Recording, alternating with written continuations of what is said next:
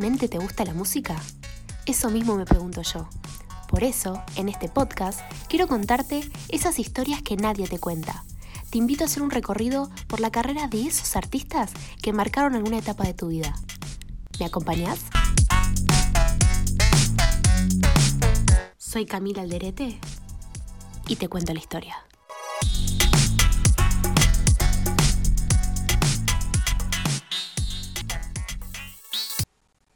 Buenos días a todos, feliz martes. Ya empezando con el calorcito, ¿no? El verano está llegando. Bueno, pero acá venimos a hablar de música, no del calor.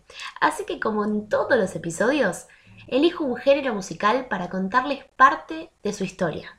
O más bien, la historia de algunos de sus máximos referentes. Y en el episodio de hoy, yo creo que les va a gustar a más de uno de las personas que me están escuchando, porque vamos a hablar de un subgénero del hip hop que se originó en la década del 90 en el sur de Estados Unidos. Para darles una última pista, tengo que decir que es un género muy pero muy actual. Y que seamos sinceros, nos compra a todos con sus verdaderas letras. Así que espero que la mayoría ya lo haya adivinado, pero para los que todavía tienen una duda, les cuento que en el episodio de hoy el protagonista es el trap.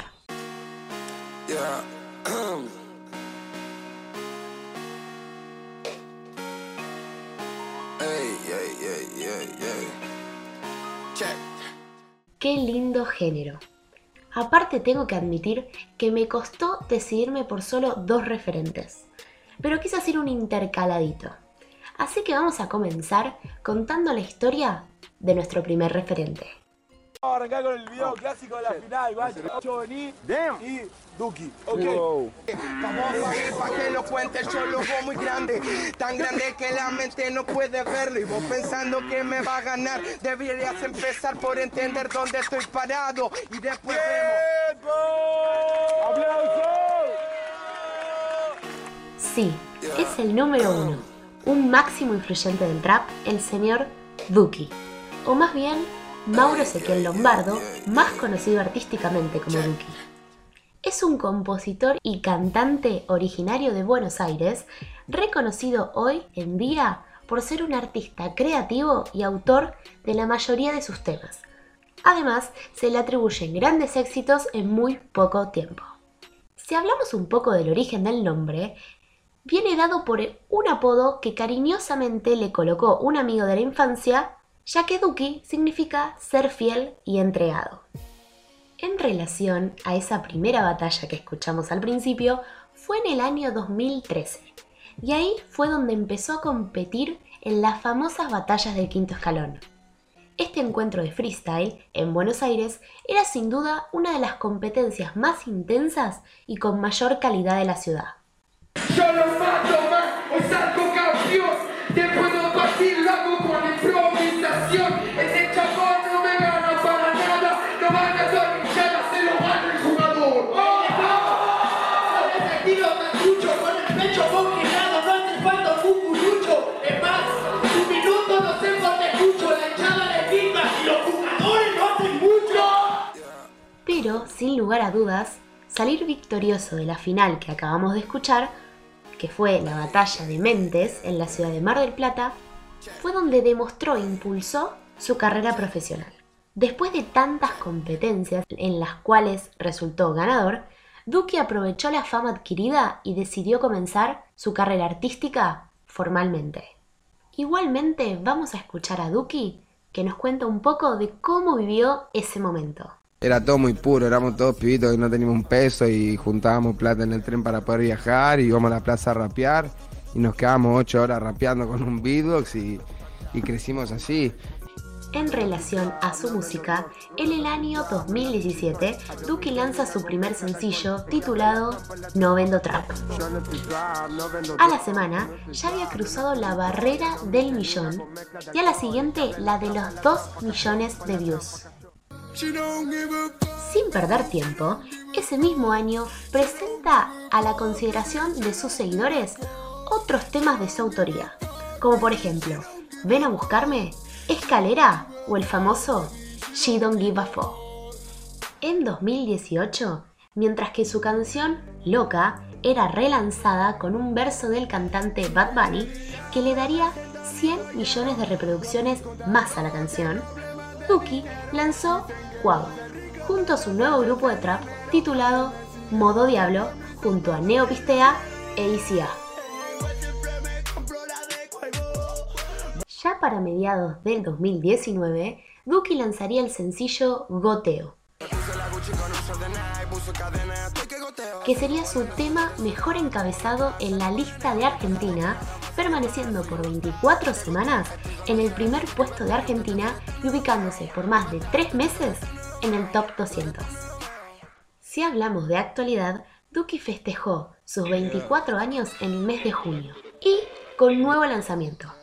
En este caso se trata de 24 justamente, un sencillo que dura 24 minutos y cuenta con 8 canciones grabadas en cuarentena en su home studio. Y en relación a este último disco, vamos a escuchar a Duki en una entrevista para que nos cuente un poquito más de este último disco. Salí ahí con la original, original. Era también la prueba esa de versatilidad y cambio de sonido también, porque le da, le da otra fuerza.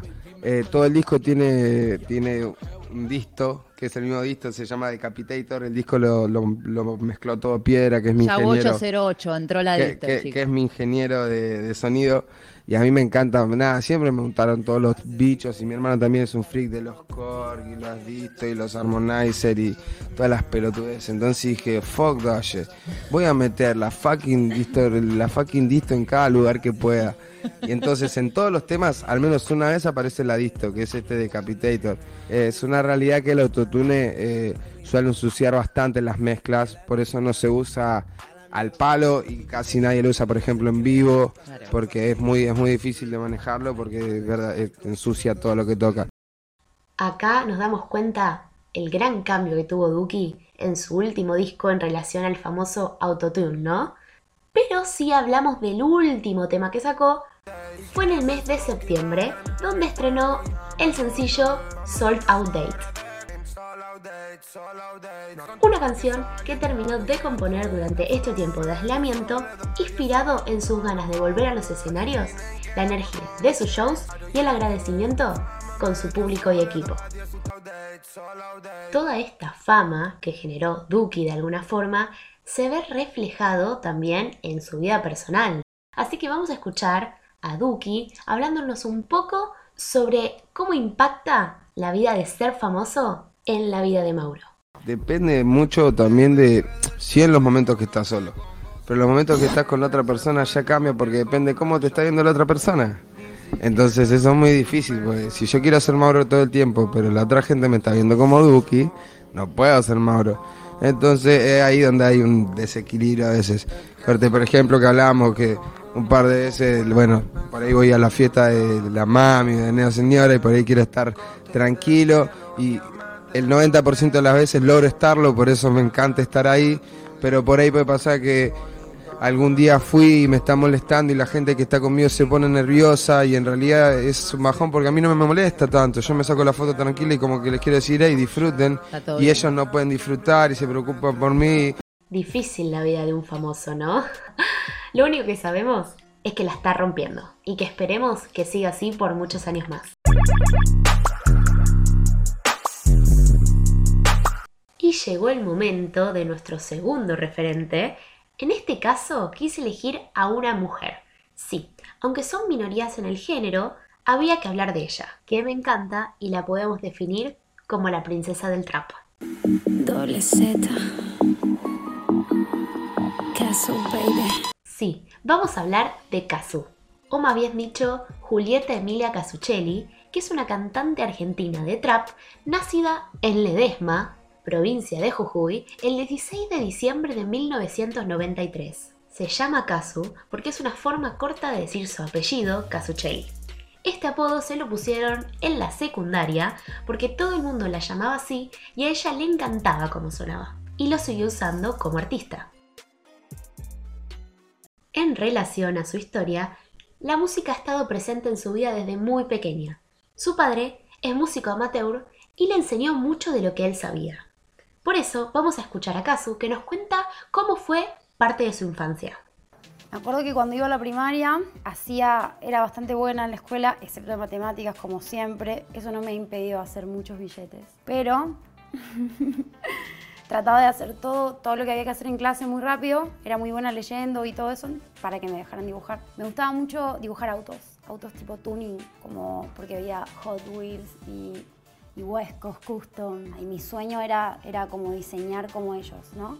Pero más adelante, cuando tuve que elegir una carrera que estudiar, esa carrera no estaba al alcance de mi familia. Entonces ahí fue cuando estudié cine.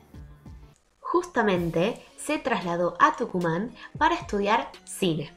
Y después se fue a Buenos Aires con el propósito de aprender diseño multimedial. Aunque su objetivo máximo era seguir probando suerte con la música, también en relación a esto tiene mucho que ver sus videoclips que actualmente crea ella, porque vamos a escuchar un poco de por qué le ayudó todo este mundo del cine y del diseño en sus videoclips. Sí, yo hago realmente hago los dibujos de cómo quiero, o sea, tipo los storyboard de cómo quiero que sean los planos específicos, escribo los guiones, busco las referencias, o sea, mis, mis videos son bien, bien personales y lo que no puedo hacer referencia lo fabrico, o sea, es como que lo, lo dibujo, que también me encanta hacer dibujar. O sea, como que el otro día encontré la carpeta de, de todos los, la- los frames que, que dibujé con la calaverita que sale de- del ataúd y un montón de otras cosas, el ángel que tiene las alas. Sí. O sea, como es bien divertido para mí hacer videos. Ya más en relación a la música, como podemos escuchar, en sus comienzos empezó con la cumbia. Sí, aunque no lo puedan creer, empezó con la cumbia, pero lamentablemente no tuvo éxito. En ese momento tenía el nombre de Juli K. Igualmente los videos siguen en YouTube, así que si algún curioso quiere ir a verlos, puede ir a verlos. Pero se fue despegando del género, dando algunas declaraciones bastante polémicas. Vamos a escucharla. Y no evolucioné de la cumbia al trap. Si yo me fui de la cumbia fue porque el ambiente de la cumbia es una mierda y no estoy ni arrepentida. Bueno, bastante fuertes declaraciones por lo que escuchamos, pero por suerte decidió empezar de cero y hoy en día se considera la princesa del trap, así que qué suerte que dejó la cumbia, se podría decir.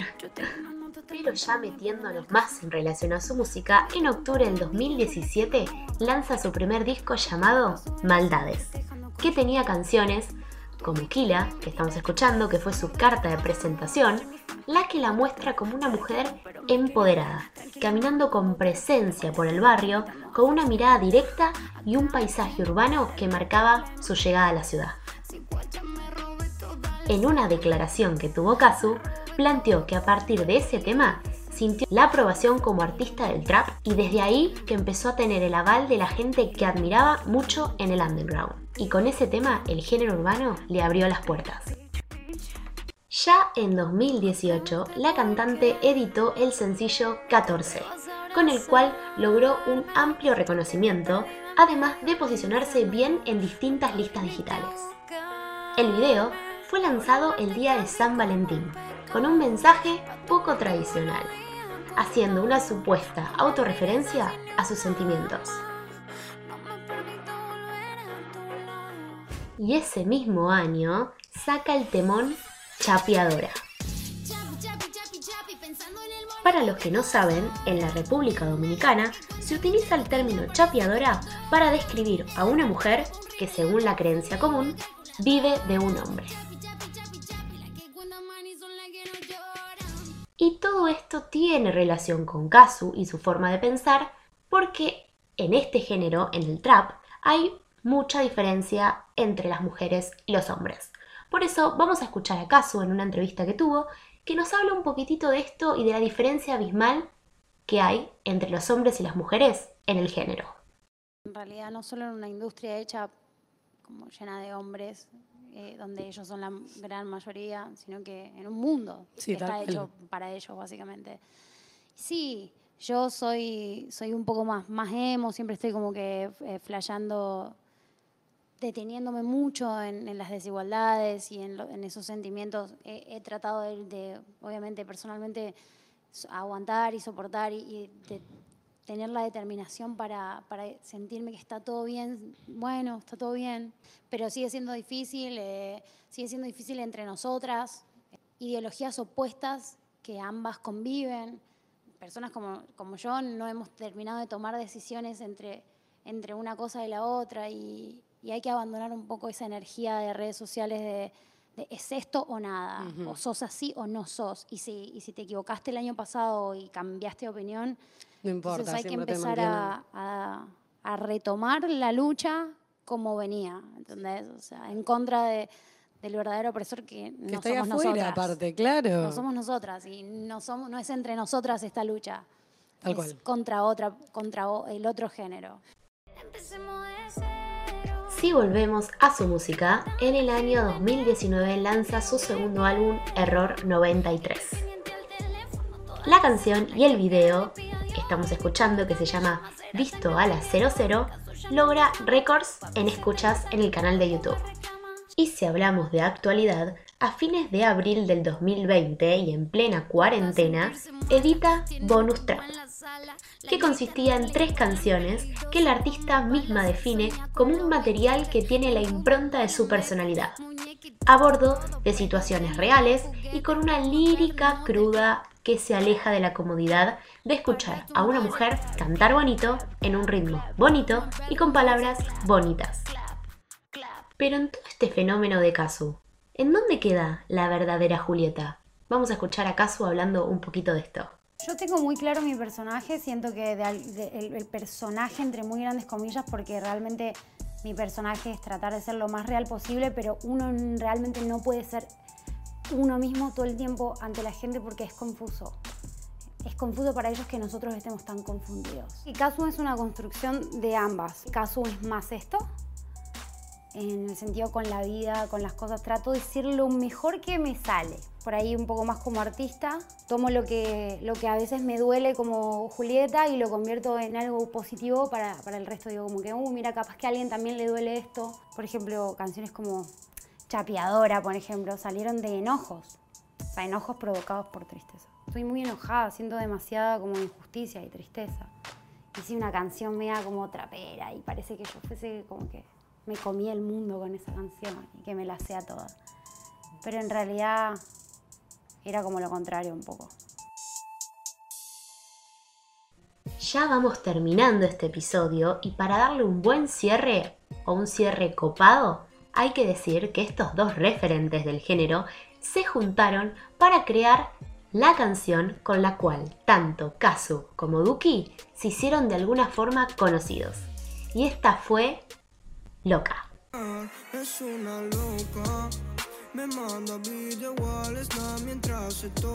Esta canción tiene actualmente 283 millones de reproducciones. Y además, el grande Bad Bunny hizo el remix que la rompió en todas las plataformas. Además, como dato final, podemos decir que también hay que recordar que tanto Duki como Kazu participaron juntos del Mueva Fest, con otros representantes del trap argentino. Y llegamos al final de este episodio, espero que les haya gustado. Hoy hicimos un recorrido por las historias de dos de los referentes de este género, que es el trap. Por un lado está Duki y por el otro la princesa Kazu. Así que agenda, que en 15 días nos volvemos a encontrar por esta misma plataforma con otro episodio de Te cuento la historia.